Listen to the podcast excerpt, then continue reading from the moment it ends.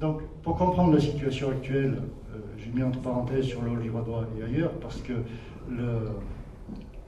livradois ne fait, pas, ne fait, pas, vraiment exception par rapport à, à l'ensemble du territoire national, même si, après, chaque région a des particularités. L'histoire de l'agriculture et l'évolution de l'agriculture, pour la comprendre, il faut revenir quasiment un siècle en arrière. Et se rappeler, et là c'est une des particularités du territoire, du Haut-Livradois, mais plus largement de l'arrondissement d'Ambert, à la fin du 19e siècle, l'arrondissement d'Ambert comptait un peu plus de 80 habitants au kilomètre carré. Aujourd'hui, on doit être en dessous de 30. Et cette baisse de population a eu des conséquences énormes sur l'agriculture, sachant que, à l'époque, les trois quarts de la population étaient une population agricole. Plus ou moins agricole, mais agricole quand même. Et c'est André Fell, un professeur de, géographie de l'université de Clermont-Ferrand, qui disait, il y a quelques, quelques années, que sur ce territoire, à la fin du 19e, les gens survivaient plus qu'ils ne vivaient. C'est-à-dire que le territoire n'avait pas les ressources pour nourrir toute cette population. C'est lui qui le disait, c'est vrai ou pas, j'en sais rien, j'y étais pas à cette époque, mais reste que ce qui est vrai, on avait euh, beaucoup plus d'habitants qu'aujourd'hui. En termes de paysage, ça veut dire quoi? Ça veut dire que le, canton de, Saint-Germain, ou ce qui est aujourd'hui la communauté de communes du Haut-Livradois, Saint-Amand-Saint-Germain, on avait des taux de boisement de l'ordre de 25% en moyenne. Il y avait des communes qui étaient déjà plus boisées que d'autres, mais en moyenne, on avait un taux de boisement de l'ordre de 25%. Aujourd'hui, le taux de boisement moyen sur le même territoire, et sur un rajout de Cagnard, on n'a pas bien de différence, on est plutôt autour de 60%, avec des communes qui dépassent les 80% de taux de boisement. Alors quels ont été les facteurs euh, qui, ont, entraîné cette, euh, évolution? Ben, Les gens sont partis travailler ailleurs dès la fin du 19e, appelés par les bassins d'emploi de Saint-Étienne et de Clermont-Ferrand. Après, il faut regarder les listes euh, de morts sur les monuments morts de nos communes. Euh, c'est pour les trois quarts des gens qui étaient agriculteurs. Et je dis plus ou moins agriculteurs parce qu'on avait déjà à cette époque-là une tradition de pluriactivité. Euh, pour exemple, le chapelet, la dentelle, euh, les saisonniers qui partaient travailler ailleurs en fonction de la, saison, soit l'été, soit l'hiver, c'était une réalité très forte sur ce territoire et ça contribuait à faire vivre les gens, c'était pas simplement pour le plaisir d'aller se promener ou de faire autre chose.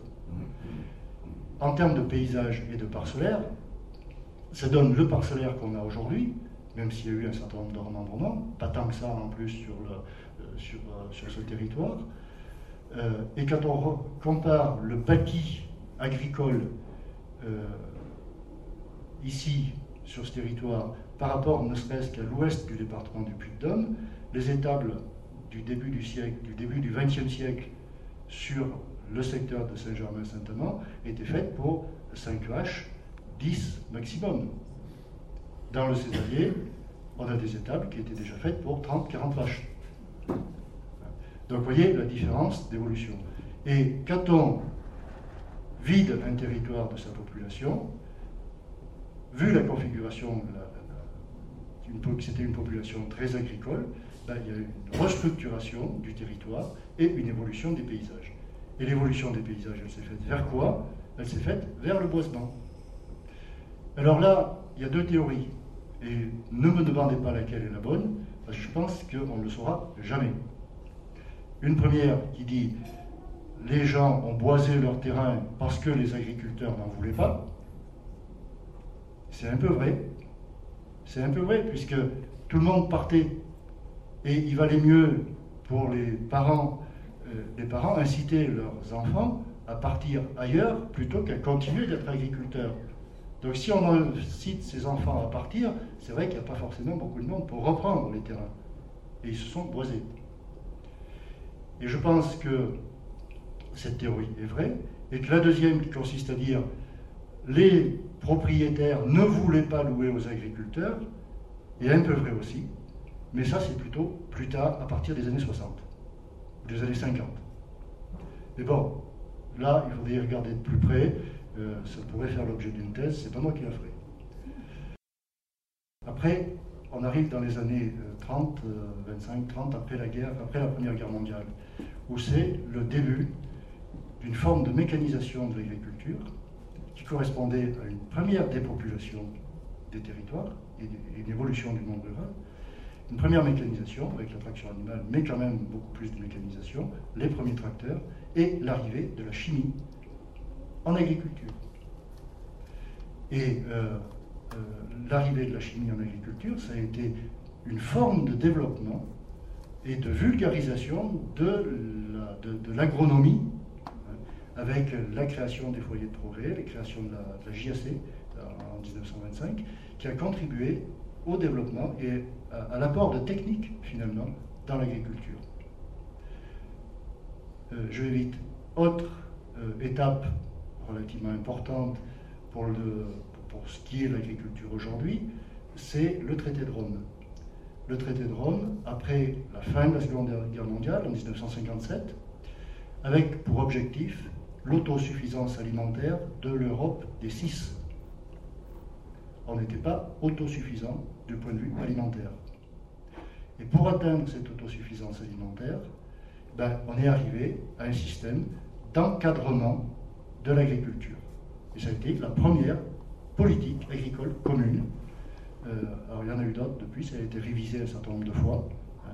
mais c'est la mise en place de la politique agricole commune dans les années, donc euh, traité de Rome c'est en 57, et après toute la, première période, début des années 60, a entraîné une spécialisation et une modification des productions sur des territoires comme les nôtres. Vous aviez sur, sur Ar Cagna, Ambert, Arlan, Craponne, vous aviez des gros marchés aux bestiaux tous les 15 jours. Et c'était quoi qui se vendait? Des veaux de 3-4 mois engraissés avec le lait de la mer.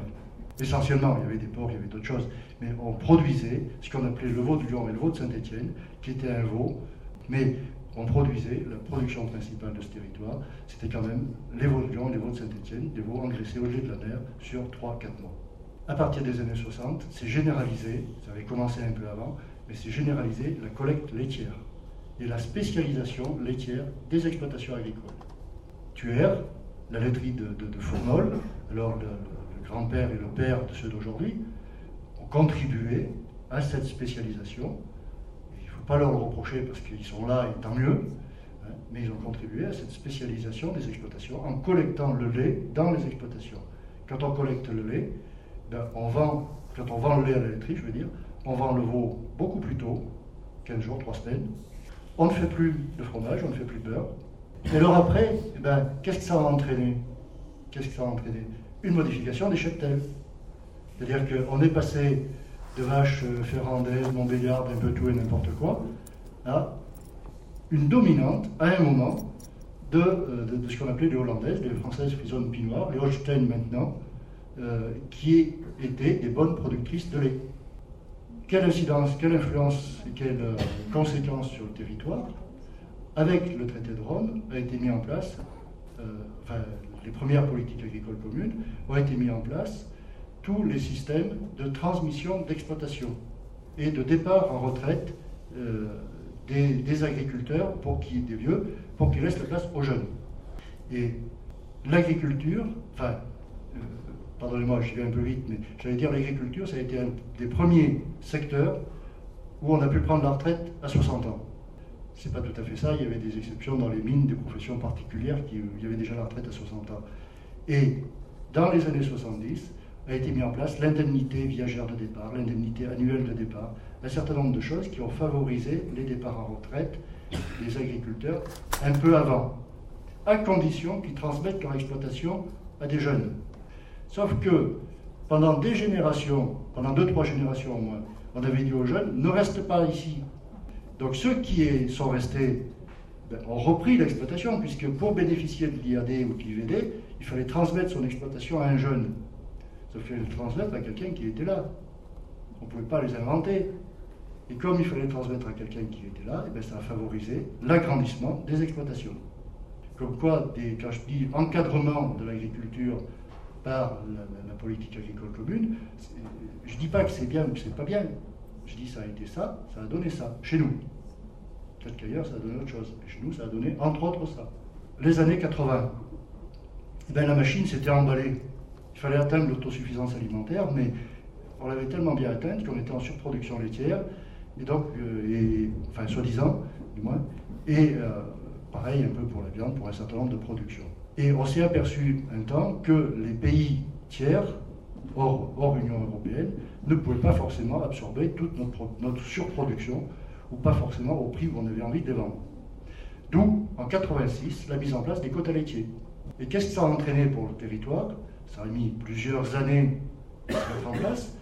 Une conversion d'un certain nombre d'exploitations du lait vers la viande, les systèmes vaches allaitantes, et là aussi, une restructuration des exploitations et une nouvelle phase de départ d'agrandissement d'exploitation. C'est-à-dire que les collecteurs de lait préféraient attribuer des quotas, puisqu'il y a eu des systèmes de redistribution des quotas aux exploitations, etc., car là aussi favoriser l'agrandissement. Et si on prend la seule laiterie de Fournol, en 83 ou 86, puisque les quotas sont mis en place en 86 sur la référence 83, en 86, il me semble qu'ils avaient autour de 600 producteurs, il en reste moins de 200 aujourd'hui. Alors, concrètement, sur le Haut-Livradois et a aujourd'hui, il reste une centaine d'exploitations sur chacune de ces deux communautés de communes. Et en ordre de grandeur, là aussi, on a divisé par 10 le nombre d'exploitations en 100 ans. vous voyez les conséquences en termes de population, de, familles agricoles, d'occupation du territoire. Et le pendant de ça, c'est en partie l'évolution des boisements, où on est passé des taux de boisement de 25% à des taux de boisement de l'ordre de 60%, voire un peu plus si on est à Saint-Éloi-Glacière ou à Et si on se projette dans l'avenir, moi, je serais tenté de dire qu'on pourrait faire trois scénarios sur l'évolution de, l'agriculture sur, sur ces territoires. Un premier, ben, ça continue comme ça. Et ça veut dire que dans dix ans, on aura reperdu euh, une autre vingtaine d'exploitations sur les deux cantons de Saint-Amand-Saint-Germain et une autre vingtaine sur Cagna. Et du coup, euh, les terrains seront repris pour partie par les agriculteurs en place sur ces territoires et pour partie par des gens qui viennent de l'extérieur. Je dis ça parce que sur le Haut-Livradois, la communauté de communes du Haut-Livradois, il y a 102 exploitations. Mais il y a 66 exploitations, exploitants, qui viennent des, territoires voisins. C'est-à-dire vous êtes colonisés. Alors bon, euh, à Saint-Maud-de-Chastel être colonisé par quelqu'un de Novacelle, on ne va pas chercher des loin, quand même. Mais pour dire, euh, il y a aussi des, des mouvements, si vous voulez. Et le territoire ici est plutôt un territoire où les agriculteurs viennent des communautés de communes voisines, des territoires voisins, plutôt que les, agriculteurs de ce territoire vont pas beaucoup ailleurs. Aujourd'hui, chercher du foncier. Donc voilà, c'est dans le tendanciel. Et eh ben, on est à 100 exploitations aujourd'hui sur le Livradois, à peu près 100 sur Kaya. On sera à 80 sur chaque territoire dans 10 ans. Un scénario catastrophe. Et encore, oui. un scénario catastrophe. Le prix du lait continue de diminuer. Le prix de la viande qui se porte pas trop trop mal ces derniers temps chute euh, de façon drastique. Et puis, euh, c'est vite fait hein, sur, une période de 10 ans. Il peut y avoir plusieurs, plusieurs sauts. Des agriculteurs en difficulté. Et là aussi, la chute du nombre d'exploitations sera peut-être pas de 20, mais peut être de 40 ou 50. Parce que euh, dans les 102 exploitations, il y en a quand même une 30, 30 40, plutôt 40, qui ont aujourd'hui plus de 55 ans. Donc dans 10 ans, même si la retraite Foucault quand on s'en approche, euh, ils auront passé l'âge de la retraite. Et c'est des exploitations qui ne seront pas reprises si les prix des produits diminuent ou si la laiterie de Fournol, alors si la laiterie de Fournol ferme par exemple, du fait de leur structuration laitière et de, l'influence des grands groupes laitiers. Euh, là, ce sera encore plus compliqué parce qu'il euh, y a peu d'exploitations laitières, spécialisées laitières sur le territoire. Ils collectent essentiellement sur Rambert, Lens, Oxylange. Ils en collectent aussi sur le mais pas que. Mais ça veut dire que les communes les, exploitations des autres territoires qui viennent chercher du foncier chez vous ne viendront pas le chercher. Et donc, euh, que devient le foncier? Et par contre, on peut avoir un scénario un peu plus optimiste en disant, eh ben, c'est pas foutu. Hein. Il y a des opérateurs, qui, des agriculteurs qui envisagent de s'installer, qui diversifient leurs activités. On ne met pas tous ses œufs dans le même panier. On essaye d'être un peu indépendant des groupes, euh, des groupes laitiers, un peu indépendant des primes aussi, en transformant ces produits, en allant un peu plus loin dans, dans, la chaîne alimentaire, vers, le consommateur. Et euh, finalement, on s'aperçoit que sur ce territoire-là, ben, c'est quelque chose qui prend pas si mal que ça. Par contre, au niveau de l'aménagement du territoire, on ne peut pas les laisser seuls, ces gens-là. C'est-à-dire que, je m'explique, on peut vouloir élever des veaux, les transformer, les vendre euh, directement en caissette par en par le biais des écoles, Jean-Luc nous en parlera tout à l'heure. Si on ferme l'abattoir d'Ambert, euh, on va tuer où pour faire la vente directe? Et, monter un abattoir aux normes aujourd'hui à deux ou trois agriculteurs, c'est sportif. Donc il y a des outils collectifs, des outils publics, l'abattoir d'Ambert. Si on les laisse partir, euh, on pourra toujours courir derrière la diversification, on aura du mal à en faire. Voilà, je m'arrête là.